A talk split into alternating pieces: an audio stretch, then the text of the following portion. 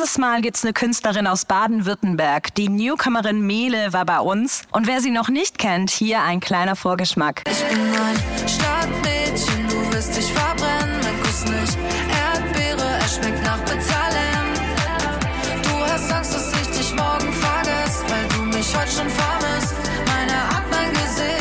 Sie schon immer Musikerin werden wollte, was hinter ihren Songs steckt und welchem Haus sie in Hogwarts angehören würde, das hört ihr hier. Ihr hört den Antenne 1 Star Podcast. Hallo Mele. Hallo. Es freut mich, dich kennenzulernen und äh, ich wollte erst mal fragen, wie geht's dir heute? Mir geht's eigentlich ganz gut. Ich habe sehr schlecht geschlafen, muss ich sagen. Also ich bin so um eins eingeschlafen heute Nacht und dann bin ich um vier aufgewacht und war einfach hellwach. Also es war so wirklich vier Uhr und ich habe mich so gewundert, warum ist es denn noch dunkel? Ich bin ja total wach. Und dann habe ich auf die Uhr geguckt, es war vier Uhr. Dementsprechend bin ich müde, aber euer Kaffee ballert auf jeden Fall. Geil. Deswegen, der tut, was er soll. Perfekt. Beste Voraussetzungen auf jeden Fall. Ich, ich, bin, ich bin heute sehr gespannt. Ähm, äh, nicht nur, weil ich dich äh, heute kennenlernen darf, sondern wir über Musik sprechen, ein bisschen über den Bereich äh, Podcast, was du so gemacht hast. Ähm, und wir einfach ein bisschen mehr über dich erfahren. Und ähm, ich finde es immer schön, neue Leute vorzustellen, neue Leute kennenzulernen und einfach die verschiedenen Facetten von Musik auch zu zeigen. Finde ich, finde ich sehr geil. Deswegen freue ich mich, dass du da bist. Danke für- dafür schon. Ja, auf, auf jeden Fall. Also sehr, sehr gern. Ich komme immer wieder gerne her. Ähm, es äh, leadet mich auf jeden Fall zur ersten Frage schon. Wusstest du schon immer, dass Musik dein Ding ist? Wirklich ist es so nice. Ich habe äh, letztens, äh, mir wurde die Frage letztens schon mal gestellt, da muss ich da richtig drüber nachdenken. Und ja, ich glaube schon. Also ich habe mein erstes Lied geschrieben, da war ich drei Jahre alt, im Supermarkt. Krass. Das Lied hieß Überall kommen Rehe raus. Kannst du dich noch dran erinnern? Kannst du dann noch eine Hook oder? Ja, also das Lied hatte auch nur diese eine Zeile und es ging so. Überall kommen Rehe raus, überall kommen Rehe raus, überall kommen Rehe raus. Dann ist so da so, ah, überall kommen Rehe raus. So ging das Lied. Sehr und geil. ja, mein Papa war dabei und er meinte, die Leute im Supermarkt waren total, also begeistert, Begeistert, einfach Wahnsinn. Was, was für ein Talent, was für ein Kind. Ja, also ist es schon, also ich meine, mit so, also mit so vielen Jahren kann ich, kann ich mir das gar nicht vorstellen, was man da überhaupt äh, auf die Idee kommt. Aber ich meine, wenn das auf jeden Fall der Plan war, hättest du, hättest du, hattest du aber irgendwas anderes noch in, de, ähm, in deinem Kopf, ähm, Plan B oder sowas? Also was wärst du geworden, wenn du jetzt nicht in der Musik gelandet wärst? Voll, also es war so, äh, eigentlich wollte ich immer zum Film, also ich wollte eigentlich immer Regie führen. Äh, das war so, also schon, ich wollte irgendwie immer Mariah Carey sein auch, aber dann fand ich irgendwie Filme doch so, ne, ich hatte Bock, das irgendwie auch zu studieren oder so, da irgendwie Sachen zu machen und habe deswegen auch so Praktika gemacht. Ich war in Los Angeles mal für ein paar Monate und habe da auch ein Praktikum gemacht und so im Filmbereich und ähm, ja, dann habe ich mich irgendwie beworben, aber niemand wollte mich. Und dann habe ich gedacht, so, dann nicht, dann werde ich jetzt halt doch Sängerin.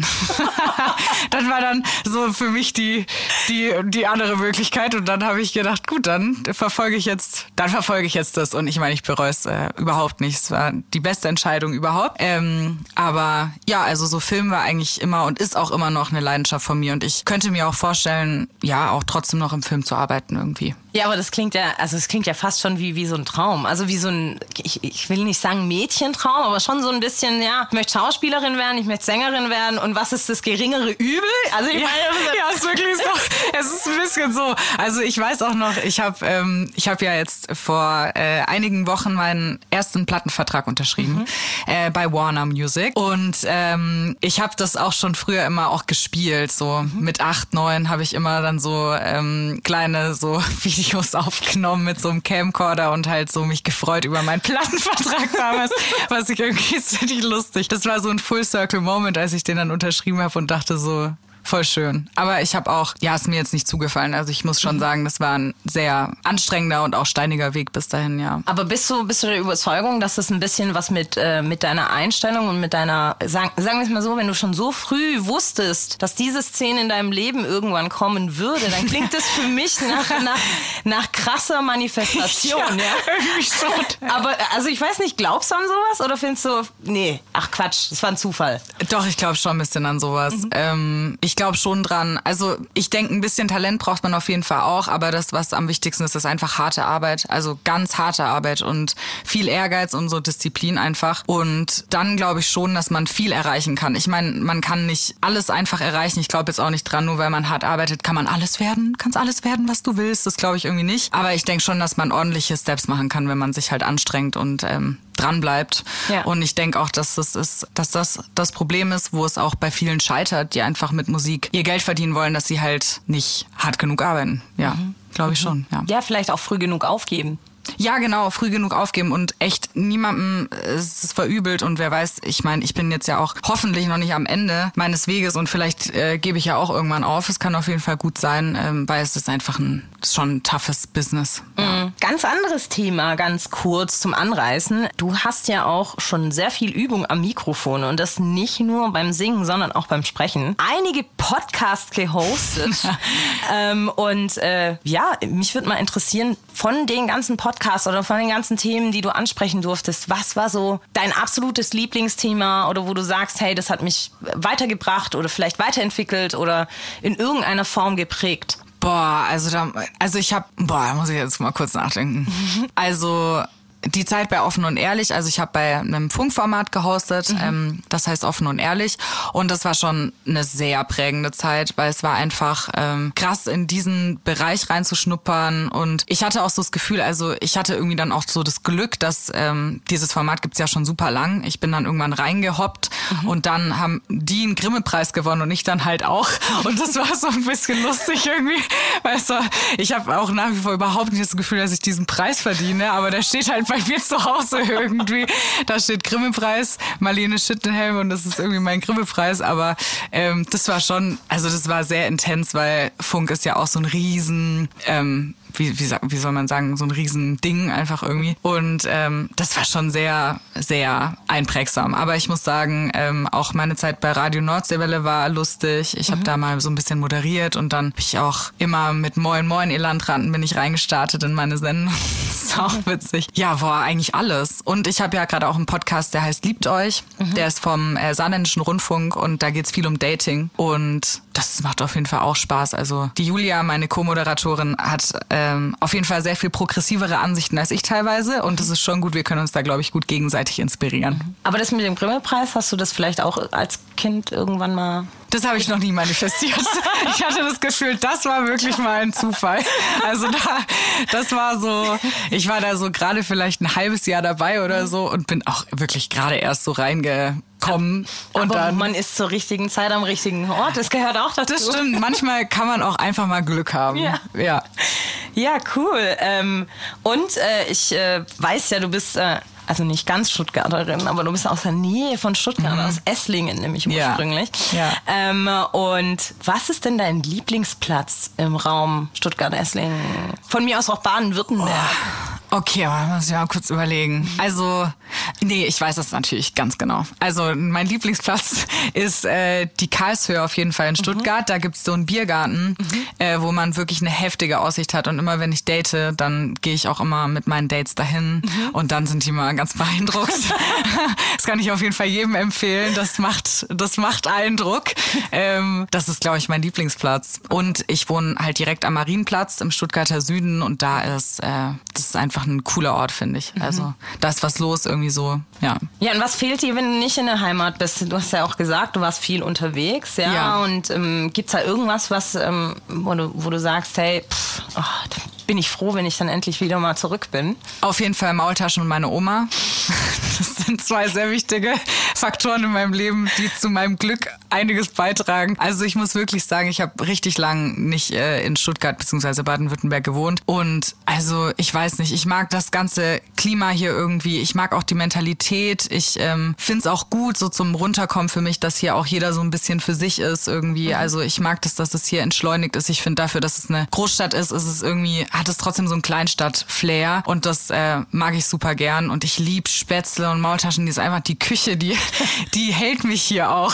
Ich, irgendwie Fischbrötchen, damit konnte ich nicht so viel anfangen. Ich will Cashspätzle essen und meine Oma sehen und mit ihr Raumi spielen und das so, das ist mein, so komme ich runter. Ist das auch der Grund, warum du zurück nach Stuttgart gezogen bist? Ja. Jetzt? Ja? Ja. Ja? ja, es war so, meine Familie und meine besten Freunde wohnen hier auch alle noch und das ist so, mir hat's voll gefehlt. Also ja, ich bin schon ein sehr heimatbezogener Mensch, ja. Ich weiß jetzt nicht, ob die Frage redu- redundant ist, aber ähm, was bedeutet für dich Heimat? Ähm, ich glaube, es ist so ein, und das hatte ich super lang nicht. Ich habe auch einen Song geschrieben, der heißt Nach Hause, wo es auch darum geht, dass ich sehr, mich sehr rastlos gefühlt habe, viele Ja. Jahre lang. Und ähm, hier ist es das erste Mal wieder, seit einem Jahr wohne ich wieder hier, dass ich so ein, grundsätzlich ein Gefühl von so, so ein vorm Kaminsitzgefühl habe. Also so ein alles ist gut, so ein Frieden. Ja. Ähm, und den hatte ich richtig lang nicht. Und äh, ich glaube, ja, ich fühle mich hier einfach sehr wohl. Ja. Ja, ähm, deine, deine Texte sind ja auch bekannt dafür, dass, äh, dass sie so lebensnah sind. Und äh, ich würde auch sagen, ein bisschen Humor ist auch auf jeden Fall dabei. Ähm, und sehr viel äh, Selbstironie ebenfalls. Wie, wie schaffst du es, diese Elemente sozusagen in deine Songs zu bringen? Boah, ich glaube einfach dadurch. Boah, wie schaffe ich das? Oder gibt's, ich, ich stell's mal anders, gibt's eine Routine bei dir beim Songwriting? Weil, weil es geht ja immer in eine ähnliche, äh, ähnliche Richtung, ähm, wo du sagst, okay, alles klar, ähm, ich mache mir morgens meinen Kaffee ähm, und dann äh, gehe ich eine Runde ins Bad und dann komme ich, äh, keine Ahnung, und dann setze ich mich auf diesen Stuhl und dann fange ich an zu texten und ich äh, mache ein Mindmap mit den und den und den Themen oder keine Ahnung, ich, ich weiß es nicht. Also deswegen, jeder hat ja seine eigene Weise, wie er Songs schreibt. Aber gibt es eine Routine, wo du sagst, okay, das sind auf jeden Fall die Themen, die will ich ansprechen und die müssen in diesem Song rüberkommen. Also mache ich das so und so. Also ich glaube, es ist echt richtig unterschiedlich, aber bei mir ist es eigentlich nicht so. Also es gibt viele, viele Artists, die halt sich dann wirklich hinsetzen und dann überlegen die und dann brainstormen die erstmal und schreiben vielleicht erstmal so einen Fließtext oder so, keine Ahnung. Und äh, bei mir ist es aber so, ich schreibe eigentlich nur Songs, wenn wirklich was raus muss. Das heißt, ich glaube, deswegen sind die Songs auch nah an mir dran und deswegen klingen die auch oder ich, ich hoffe, dass sie es tun, weil das ist auch mein Anspruch, halt ehrlich und irgendwie authentisch, weil ich sie wirklich nur dann schreibe, wenn ähm, ich schreiben muss. Also wenn es irgendwas gibt, was wirklich mir gerade sehr zu schaffen macht oder so. Ähm, und ich habe auch zwei meiner allerbesten Freunde, oder eigentlich meine zwei besten Freunde, kann man wirklich so sagen, mit denen schreibe ich auch sehr viel. Also das ist dann oft so, dass ich irgendwie ein Thema habe und dann schreibe ich schon mal ein bisschen was und dann rufe ich die an und sage, hey, wir müssen uns treffen, wir müssen ins Studio, ich will, ich will diesen Song irgendwie jetzt mal, ich brauche es gerade, ich fühle es jetzt gerade. Und dann ist es äh, echt super schön, weil ich mit denen sehr, sehr offen sein kann und halt voll ich selbst bin. Und da gibt's dann auch keine falsche Höflichkeit. Also da wird dann auch gesagt, das mag ich nicht, aber das ist genial. Also wir sind dann schon sehr ehrlich miteinander. Ähm, und das hilft mir, glaube ich, auch sehr, da halt so ehrlich zu sein wie, wie möglich. Ja. Ja, und du, ähm, du hast ja jetzt nicht, äh, es geht ja nicht nur um deine Songtexte, die besonders sind, sondern auch äh, die Musikrichtung, die du gewählt hast, die eigentlich äh, sehr, sehr viele verschiedene Facetten hat, würde ich jetzt Ja. mal sagen. Magst du mal, magst du mal selber beschreiben, wie du sie definieren würdest? Also was für Einflüsse mit drin sind? Also ich glaube, es ist schon deutsche Popmusik ist, aber früher waren es mehr Indie-Einflüsse und mittlerweile ist es auf jeden Fall mehr Hip-Hop-Einfluss. Ähm, aber ich wollte eigentlich, also ich erinnere mich auch dran, ich wollte immer rappen. Also ich fand, ich habe immer super viel Hip-Hop gehört, aber ich habe mich irgendwie nie so getraut. Ich dachte auch, ich kann das irgendwie nicht und so. Und dann habe ich jetzt erst im letzten Jahr so mich mal wirklich getraut und gesagt, so jetzt, ich mache das jetzt, ich rap jetzt auch. Ich will das, ich, ich möchte das machen. Und dann ähm, hat sich das richtig, richtig gut angefühlt. Und deswegen würde ich schon sagen, dass es gerade auf jeden Fall mehr auch in so eine Sprechgesangsrichtung irgendwie geht. Und ich mich da auch gerade sehr, sehr wohl fühle. Aber es stimmt auch, also ich probiere schon viel aus und mein Weg ist ja auch schon ein bisschen länger und dadurch habe ich, glaube ich, auch viel Unterschiedliches gemacht.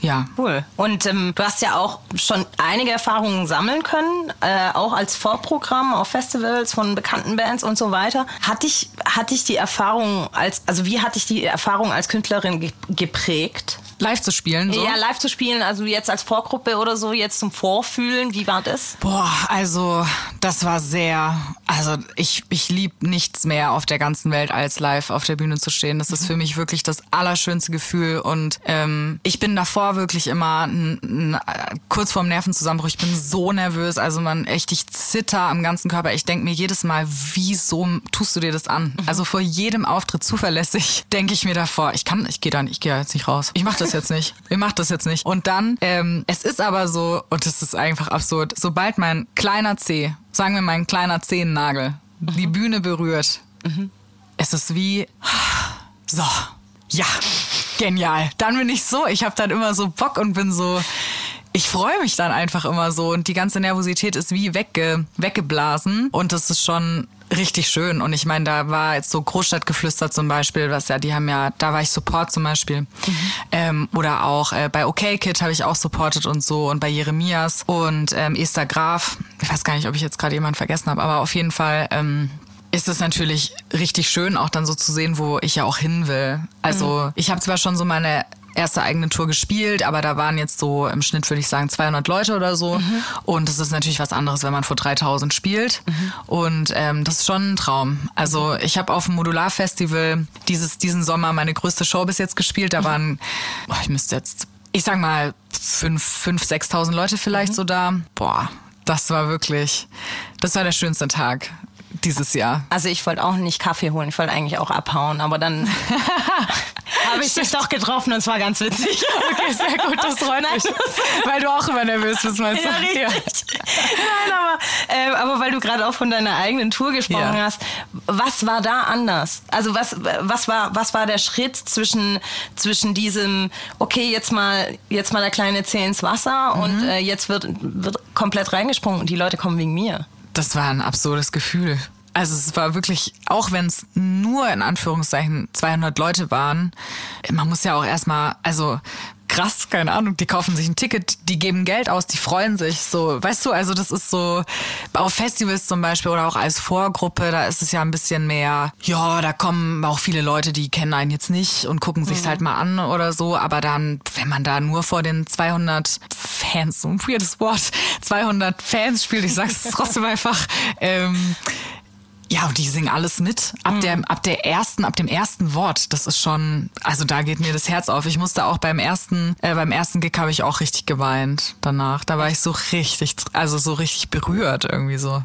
Ja. War das dann auch sein, dein größter Bü Bühnenmoment, äh, würdest du sagen? Oder gab es da noch einen anderen, der den toppen könnte? Also, das war schon sehr besonders. Aber ich glaube, das Modular-Festival und das Southside letztes Jahr, das waren schon auch krasse. Also ich würde sagen, die drei Gigs sind alle in den Top 5. Ähm, auf dem Southside war es halt so, das war das mein erstes großes Festival. Und es war halt die kleinste Bühne. Und es war wirklich so, dass ich habe um 14.30 Uhr gespielt und ich habe um 14.25 Uhr aus so, so hinter der Bühne vorgelugt und es war niemand da. Und ich war so, oh Gott, das wird gleich so peinlich, da muss ich da hochgehen und irgendwie die Leute so, hey, kommt doch mal rüber, äh, ähm, hört doch mal zu, ist voll cool.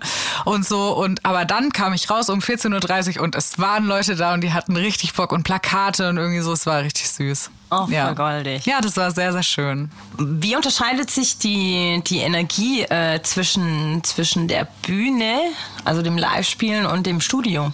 Oh, ich finde, also auf der Bühne ist ja alles so super intensiv. Also ich kann mich auch voll oft nicht mehr an die Auftritte erinnern. Also direkt danach ist es weg bei mir, weil man halt so unter Adrenalin, also so viel Adrenalin ist da und man ist so im Moment und auch auf der Bühne so, wenn mir irgendwas, mir sind sehr schnell Sachen peinlich. Und ich vergesse zum Beispiel auch super schnell meinen Text oder so. Ich lasse mich voll schnell aus dem Konzept bringen. Und auf der Bühne rette ich das manchmal auf eine Art, wo ich danach denke, äh, wo kam das denn her in dem Moment? Dann ist man ganz überrascht, weil in dem Adrenalin-Ding, da entfesselt man so Kräfte, die man, von denen man nicht wusste, dass man sie hat. Und im Studio ist es eher so, ich weiß nicht, es ist dann eher so gemütlich. Es geht dann auch so ein bisschen um so essentielle Dinge. Ähm, es wird viel einfach gesprochen. Also ich würde sagen, es ist halt nicht dieser Rush.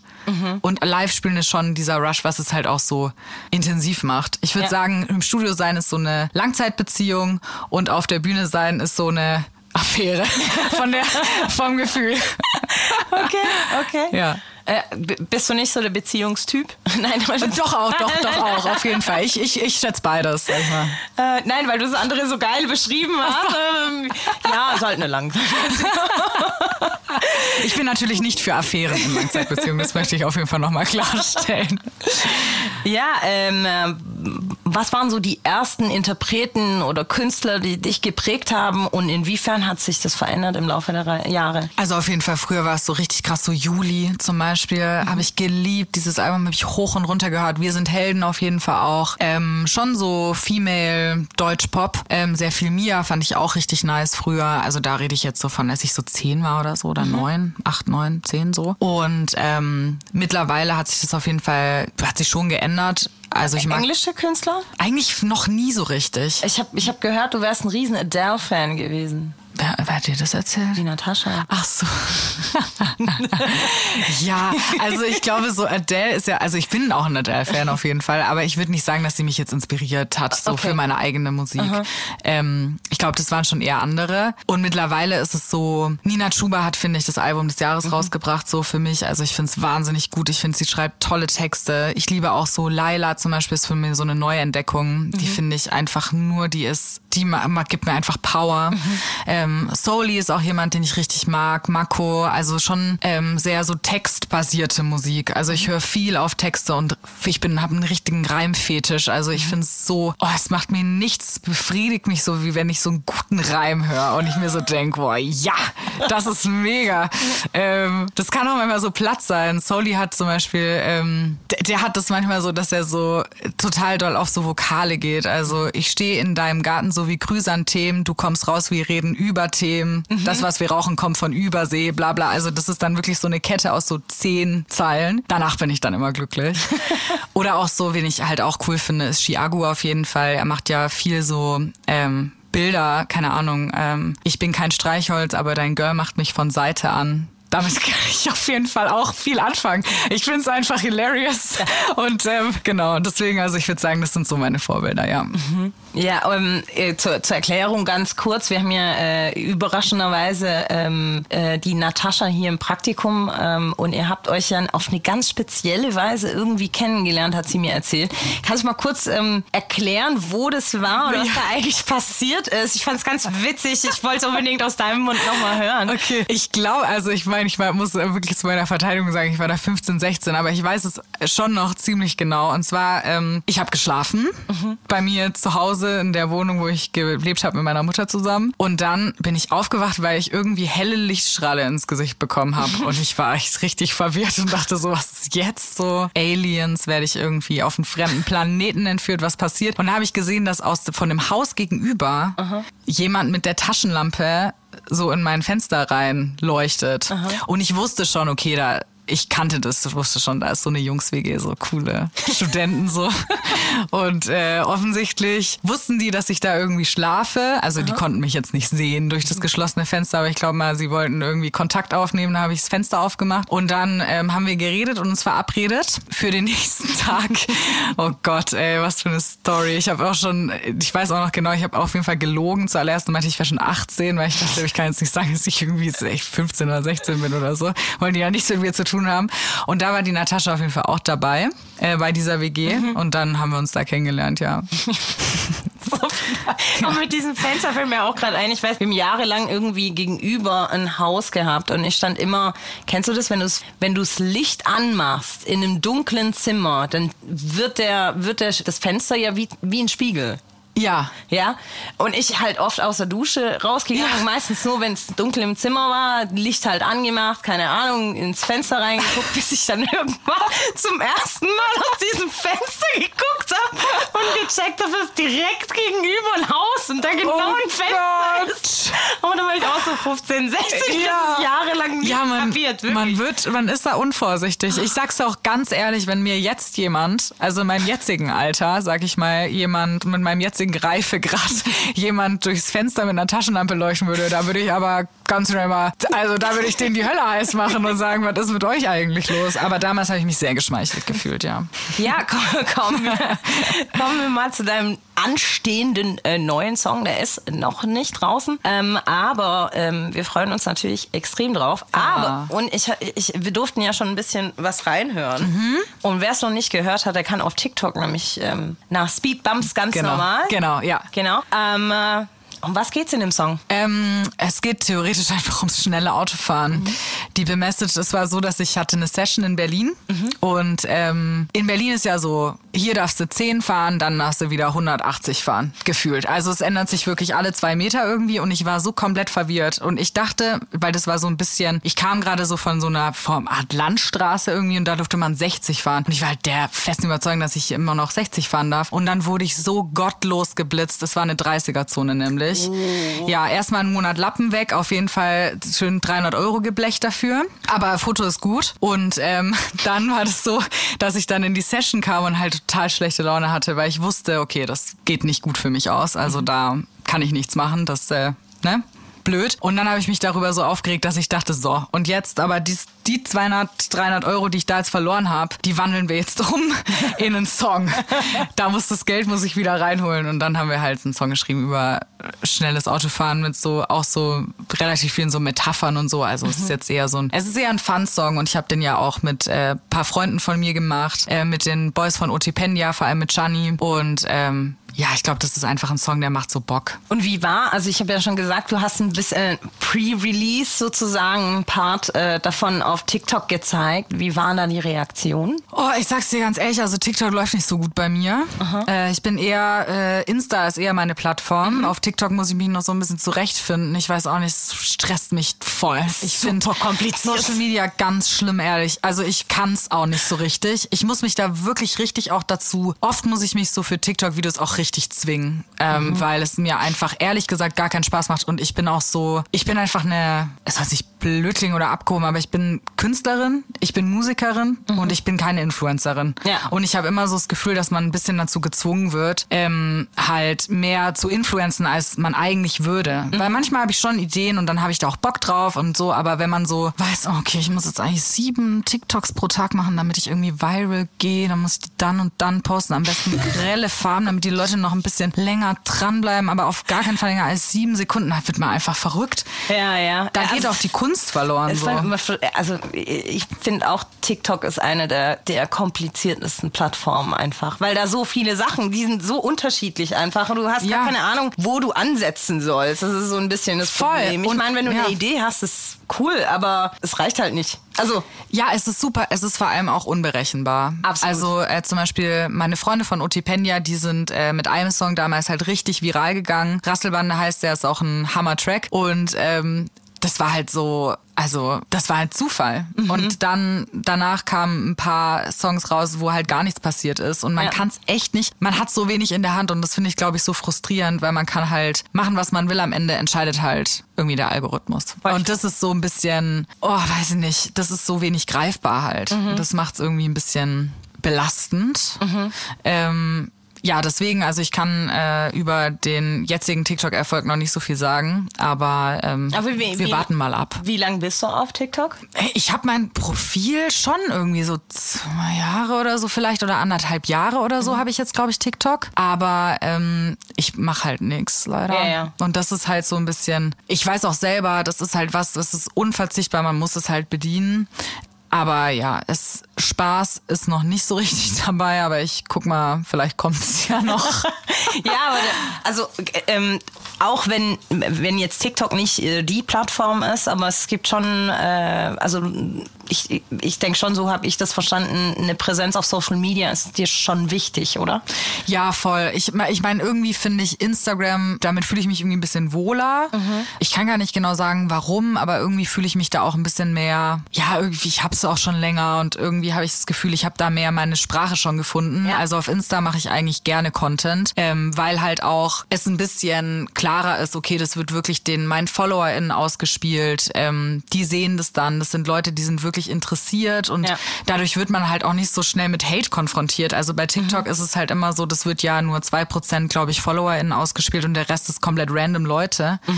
Und ich bin auch schon mal so ein bisschen viral gegangen auf TikTok und dann ist es halt so, ähm, also da muss man sich schon Sachen anhören auf jeden Fall. Ja. Und ähm, da hat man auch nicht immer das Fell für. Auf jeden Fall. Ja. Wie gehst du mit Kritik grundsätzlich um? Mit Kritik kann ich eigentlich gut umgehen. Also so äh, konstruktive Kritik Mhm. ähm, freut mich ehrlich gesagt auch und ich äh, kann es annehmen. Aber wenn es dann halt einfach nur Hass ist, also so, Ja. keine Ahnung, ähm, also man mich einfach nur beleidigt, äh, von, das kann ja alles sein, also von Mhm. hässlich bis äh, dumm über sowas Schlechtes habe ich noch nie gehört, über mit unserer Welt geht's vor die Hunde oder so. Also es gibt Mhm. kann wirklich alles, durfte ich mir schon anhören. Furchtbar. Ähm, ja, und das ist halt dann so, äh, das damit gehe ich nicht so gut um. Also das, ich merke dann auch immer, da muss ich dann Abstand nehmen und ich muss mich wieder mit Leuten umgeben, die mir irgendwie gut tun und ähm, die mich kennen und die mich dann auch wieder so ein bisschen auf den Boden holen können und mir dann auch wieder das Gefühl geben, hey, es ist nicht so schlimm. Also was jetzt irgendein, keine Ahnung, Nico 16 aus Hinterbüttel von dir denkt, ist einfach eigentlich total irrelevant.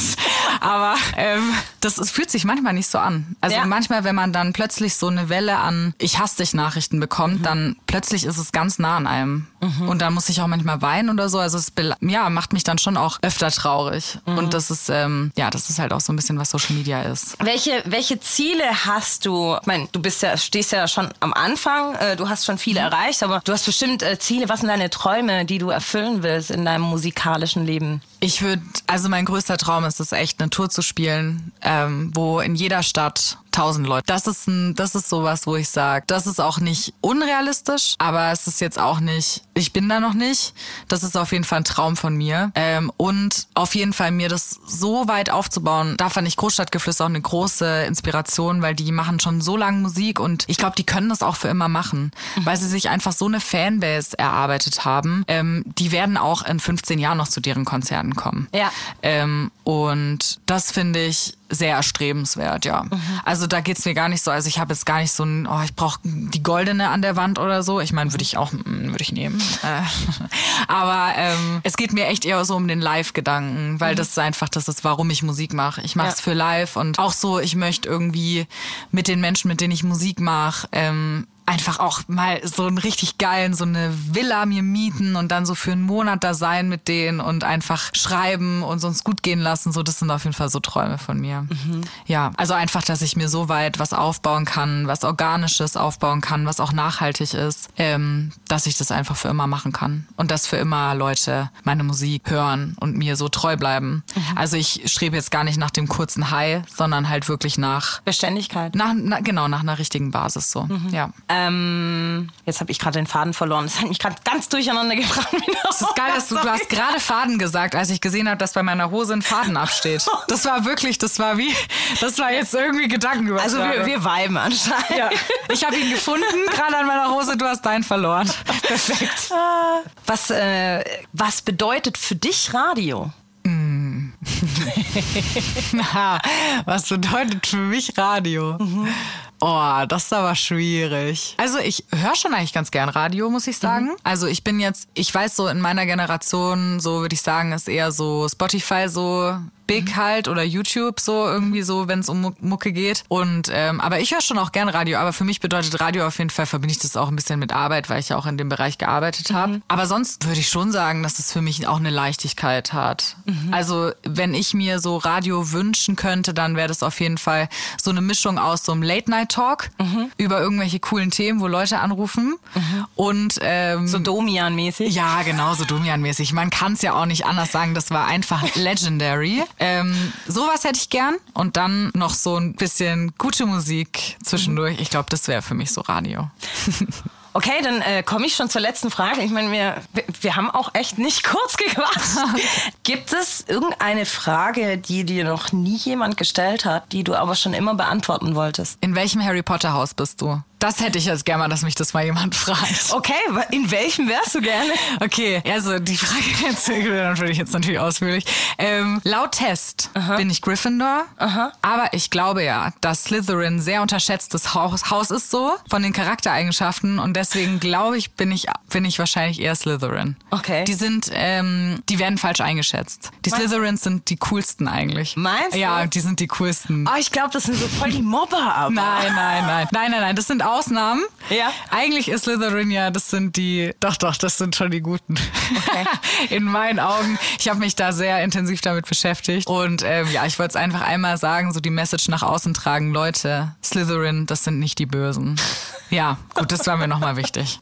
Sehr, sehr geil. Mele, es hat mich unheimlich gefreut, dich kennenzulernen. Mich auch. Und äh, keine Ahnung, ich habe unheimlich geweibt mit dir. Es hat mich mega gefreut, ehrlich. Ähm, und äh, ja, ähm, ich hoffe, wir sehen uns irgendwann bald wieder. Das fänd ich sehr schön. Quatschen auf jeden Fall nochmal. Das machen wir. Ich komme gern nochmal. Und ähm, ja, und auf jeden Fall ganz, ganz viel, viel, viel Erfolg von meiner Seite für deine Musik und Dankeschön. für deine Pläne, die du, die du dir vorgestellt hast. Dankeschön. Der Star Podcast bei Antenne 1.